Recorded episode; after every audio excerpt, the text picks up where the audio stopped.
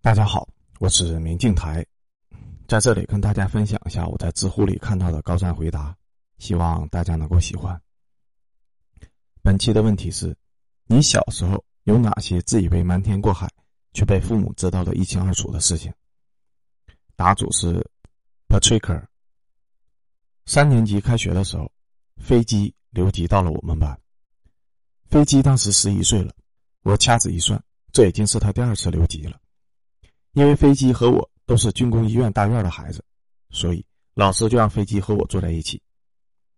小孩子发育很快，差两岁就要大一圈那个时候流行看《龙珠》，我第一次看见飞机，就像小悟空看见人造人八号一样。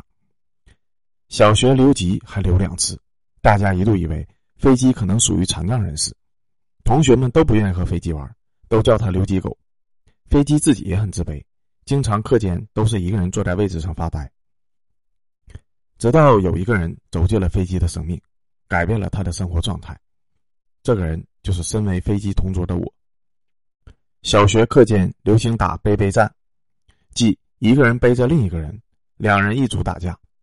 某次课间，我突然发现飞机简直就是个宝藏男孩，拉起组队参加混战。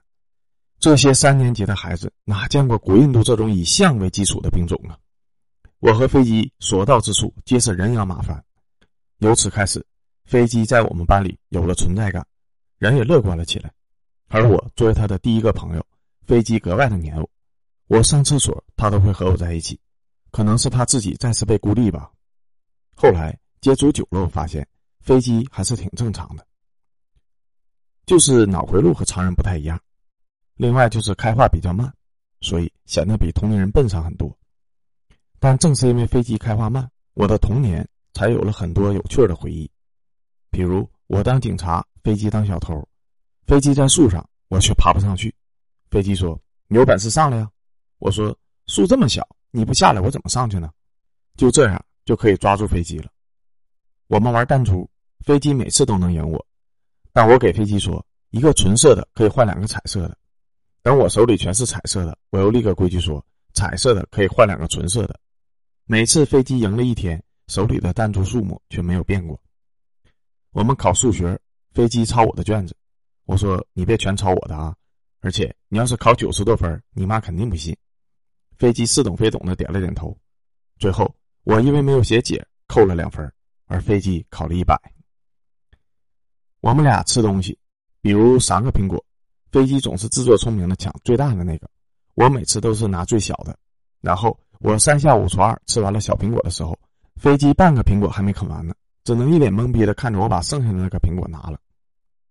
我们没有钱去游泳，我让飞机回去跟他妈妈说，明天要打印资料。飞机回去跟他妈说了，飞机妈妈问是哪个老师说的，飞机说不是老师说的，而是我说的。小时候很多学生买不起正品的资料。都是我们老师花钱买一本，然后让我们自己交复印费复印出来的。我们的数学老师曾经也教过我妈、我姐，据说他还是华罗庚先生的学生。现在想想，当年那个瘦弱的老太太真是个好老师。至于撒谎，每个小孩肯定都有过类似的经历，飞机当然也不例外。他有一个谎言，我至今都难忘，那就是今天小普过生日，小普也就是我。这个谎言的模板，相信大家都用过。但是，如果我一年过三百次生日，这或多或少会让人觉得有点疑惑。飞机每次撒谎都会强作镇定，而且故作自信的昂起天真的面庞。这张十一岁的脸，在九岁的我看来，或许有些老练。但我始终觉得，飞机的妈妈肯定是受过专业的训练，所以才没有笑出声。飞机撒谎的方式类似于：我秦始皇打钱。每次都是小普生日聚餐，甜蜜的谎言配合专业的话术，别说飞机妈妈了，连我都有些心动了。飞机每次出门和我聚餐以前，还不忘多扒两口饭，毕竟我肯定是吃了饭才出门的。所以有的时候，飞机的妈妈还会给飞机拿两个包子，让他来参加我的生日聚会。临出门前，飞机还要在他妈妈面前卯足了劲儿，并用坚毅的眼神看着他妈妈。开口就要三块钱，以便给我买一个生日蛋糕。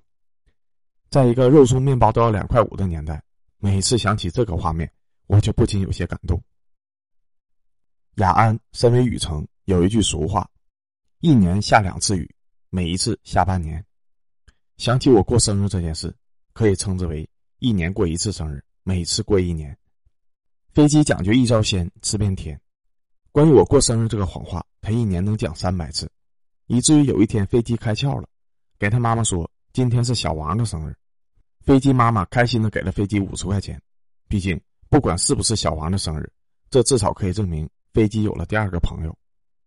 直到有一天，飞机跟我说：“我觉得我妈好蠢哦。”我每天都跟她说你过生日，她居然每次都信了。我当时不知道是欣慰还是感动。虽然飞机暂时没有理解到蠢的是自己而不是他妈，但至少他已经意识到这个谎言很蠢了。我其实早就知道，飞机无论撒什么谎，只要目的是和我一起玩，他妈妈都不会揭穿的。三年级的时候，我妈妈在那时开了一家服装店。有一天，我妈吃饭的时候说：“好奇怪呀。”你们班那个什么什么飞的妈妈，今天来我店里买了件衣服，价都不讲就买走了。我看大家都是一个大院的，最后还是给了他打八折。飞机的妈妈在我们军工厂的流水线上工作，工资是全场最低的。她不懂功课，也没有时间辅导功课。她每天做好了晚饭，还要回到厂里主动加班，而且她平时都是穿工作服的，哪会舍得去服装店买衣服给自己呀？他哪能不知道啊？他什么都知道。可惜，没有压力的童年太短暂了。再讲一个吧。答主是徐慧轩。我很后悔的一件事：高中的时候逃课出去上网，那个时候网瘾少年基本上就被判了死刑。我初中是全县前二百名的成绩升的高中。高一下学期，在全校排到了两千多名，一个年级才三千人。原因就是我曾经一个星期通宵了五天，那段时间真的是浑浑噩噩。我妈找我谈了很多次，苦口婆心，我还是不知悔改。我班主任在办公室踹了我一脚，我反而开始处处跟他对着干。我经常向被抓到上网的朋友们炫耀，我逃课上网的时候，一次也没有被我爸妈抓到过。从来没有被我爸妈从网吧揪出来的经历。那个时候没有手机，我住校，他们不打招呼来了好多次，恰巧我都没在网吧。那个时候家里没有车，他们来一次学校都是骑摩托车，四十公里。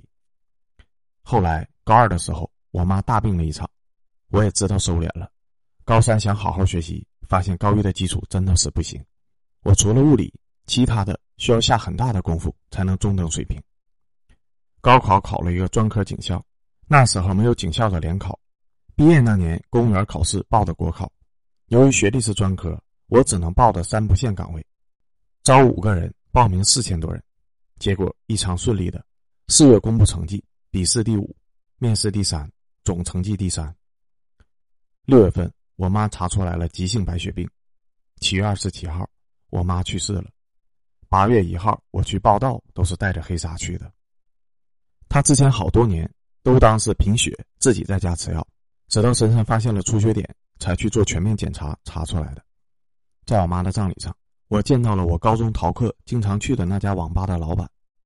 看到他的那一刻，我满脑空白。网吧老板红哥看到我，泪就往下掉。后来才知道，他是我妈带的第二届学生。那时候他妈妈因为家里穷，跟别人跑了，他爸爸老打他。他一到周末或者寒暑假就在我家，我妈也以辅导作业为由收留了他，周末都是在家吃住的。后来我出生的时候，还是他跑去乡上喊的医生。他初中毕业以后就去当兵了，我从小也没有见过他。后来他退伍回来，拿部队给的钱开了网吧，期间也到我家看望过我妈几次，恰巧我都在学校。我妈第一次去网吧找我，就发现我在红哥的网吧上网。他没有进去抓我，怕伤我的自尊。他交代红哥多照顾我，别被社会上的混混欺负就行。再后来，他每次来先问红哥我在不在网吧，等我从网吧出来了，他再到我学校找我。你能想象一个妈妈骑摩托几十公里，还得在寒风中等着她的混蛋儿子上完网玩完游戏的情景吗？后来跟红哥喝酒，他说：“你公务员考试通过的时候，是你妈妈最开心的时候，专门给我打了电话。她一直坚信你没有学坏，哪怕她来十趟，发现你九次都是在网吧上网。她说你脾气倔，万一从网吧里面抓到你，怕你破罐子破摔。给你打折和会员都是我怕你去别的网吧，至少你在我这里，他能放点心。我挣的工资，我妈一分钱都没有花上。子欲养而亲不待。更新补充一下吧，我妈妈是一名普通的不能再普通的乡村老师，而我记忆里，每到周末，家里总是有她的学生来玩。从小，我的旧衣服都被我妈给她班上条件不好的学生了。最后的弥留之际，她还清醒的时候，交代了两件事情：一件是他的学生说了两个人名，家里条件不好，很可怜；另一件就是。其实他心里不希望我做警察，因为他那个年代觉得警察都是凶神恶煞的形象，他不希望我那样。他说：“人本性都不坏，别因为做错了一件事就把人全面否定了。”他说：“既然你做了警察，可能会遇到很多的恶，但你自己一定要善良。”已经过去十多年了，我一直没能原谅自己，心里愧疚了十多年。我妈的话我也一直铭记，写出来。一方面是我自己想要早点救赎，另一方面就是想说，真的要珍惜家人，谢谢。